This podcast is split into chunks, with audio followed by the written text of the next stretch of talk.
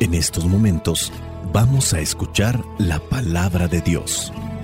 Dispón tu corazón para que el mensaje llegue hasta lo más profundo de tu ser.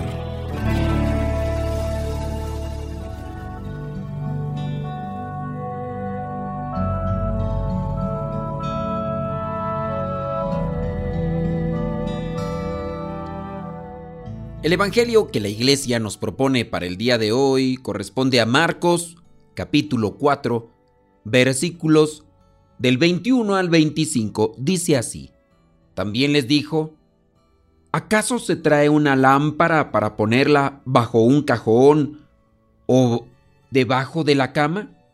No, una lámpara se pone en alto para que alumbre. De la misma manera, no hay nada escondido que no llegue a descubrirse, ni nada secreto que no llegue a ponerse en claro. Los que tienen oídos, oigan. También les dijo, fíjense en lo que oyen. Con la misma medida con que ustedes den a otros, Dios les dará a ustedes y les dará todavía más.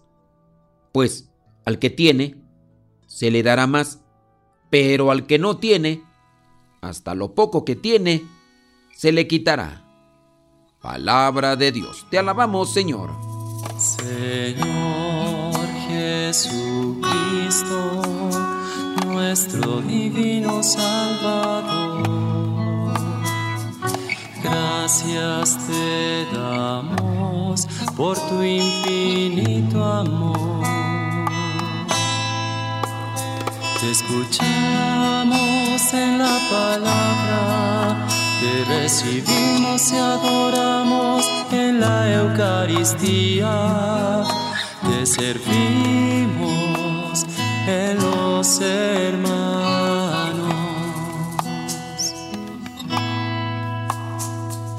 Que seamos misioneros como lo quieres tú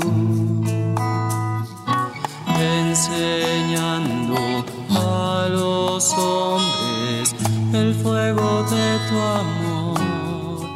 Algunas veces las personas han venido a mí para decirme sobre la situación difícil y complicada de ciertos conocidos. Lo más contrastante en muchos de los casos es cuando dicen, pero es que de la iglesia no sale, es que va mucho a la iglesia, pero su manera de vivir es contrarrestante a lo que se anuncia ahí o lo que se dice. Por ejemplo, fulanita de tal va al rosario, va a la hora santa, va a la santa misa y es bien chismosa. Uy, fulanita de tal es bien enojona, es bien corajuda. Uy, fulanita de tal es bien envidiosa. O podría decirse de los hombres, no hombre, pero pues si ese señor ahí nada más anda viendo a ver qué agarra anda en las cosas de Dios, pero mira, le anda dando vuelo a la hilacha. De ahí de la iglesia sale y se va directamente con sus amigotes, se pone unas borracheras, le apodan la corcholata porque eh, vive pegado a la botella. Y así también a veces se pudiera decir de nosotros, los que estamos consagrados, lo enojones, los soberbios, lo altaneros, lo egoístas y otros cuantos pecados más que pudieran sobresalir. Pero aquí entonces viene la cuestionante. ¿Por qué esta persona que va a la iglesia simplemente no cambia? ¿Por qué esa persona que está ahí en la iglesia está con este tipo de actitudes negativas, sucias, horripilantes? Toda una vida de pecado no se puede cambiar con unas cuantas visitas al templo.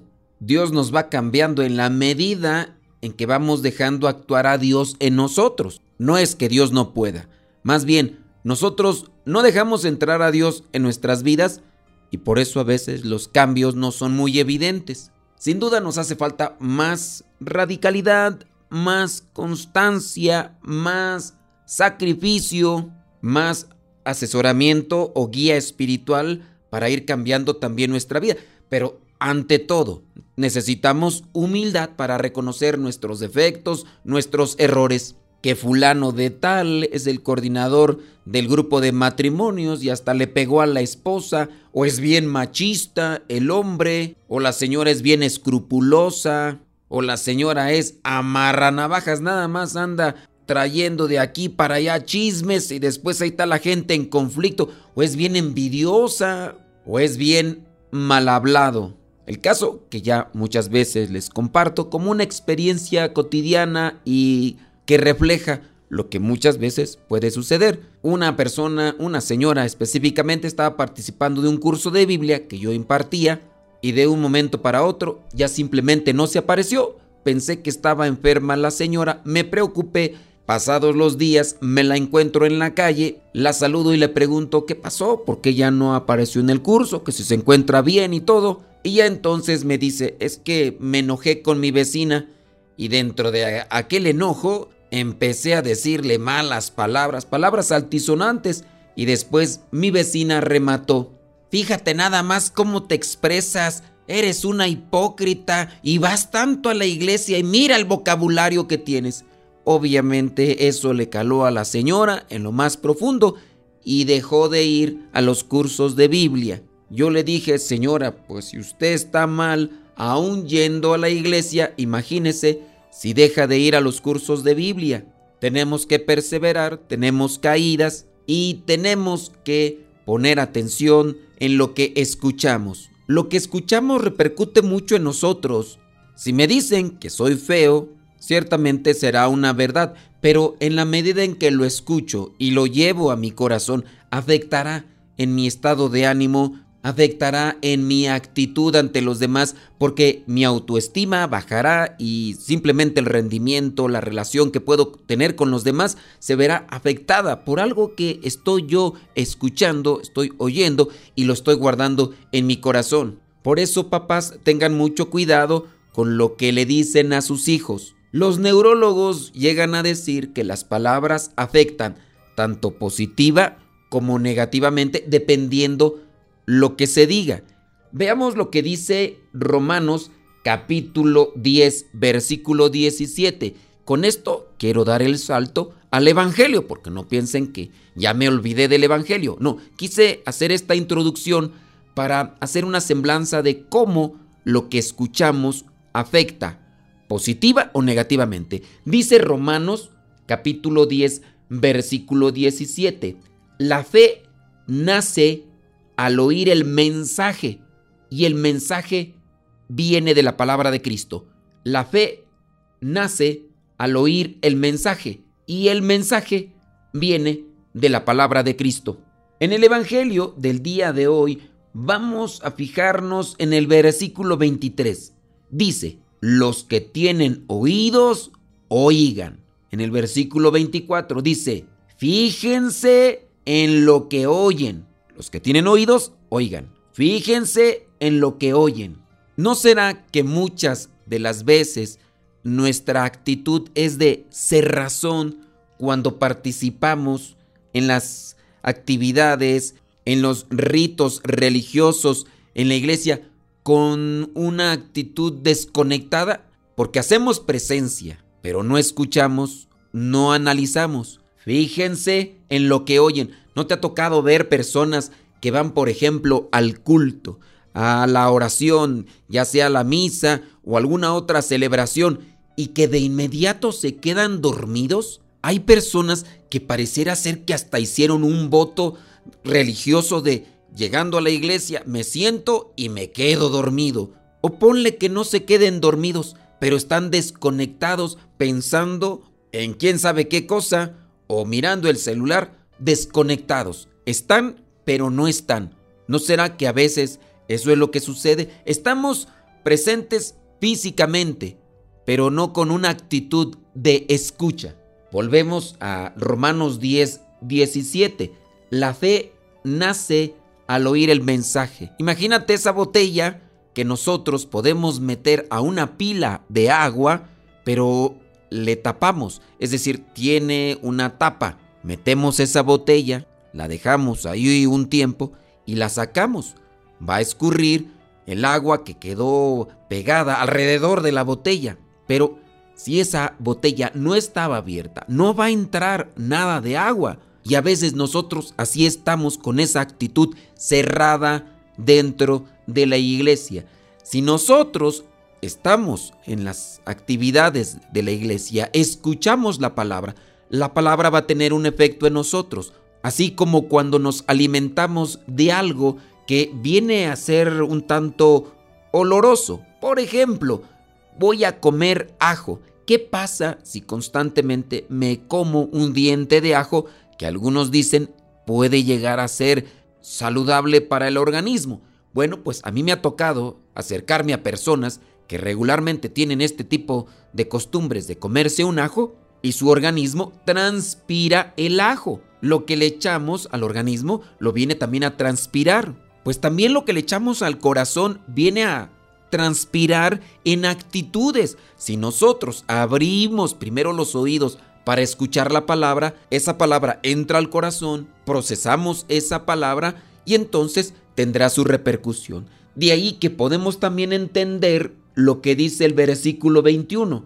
¿Acaso se trae una lámpara para ponerla bajo un cajón o debajo de la cama?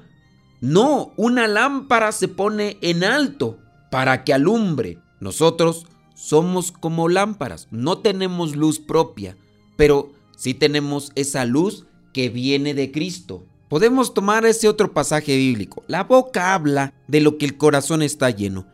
En la medida que escuchemos ese pasaje bíblico que impacta nuestros corazones, que lo comencemos a meditar y a reflexionar, tendrá también una influencia en nuestras vidas. No necesariamente tengo que decir voy a actuar bien, voy a actuar bien. Con que dejemos entrar la palabra de Dios a nuestras vidas, nos irá transformando en los pensamientos y eso tendrá una repercusión en nuestra manera de hablar y en nuestra manera de actuar. Ya no es solamente bajo la premisa o bajo esa consigna de actúa bien, actúa bien. No, el mismo pensamiento tendrá su reflejo. Transpiraremos de lo que nosotros llevamos a nuestro corazón.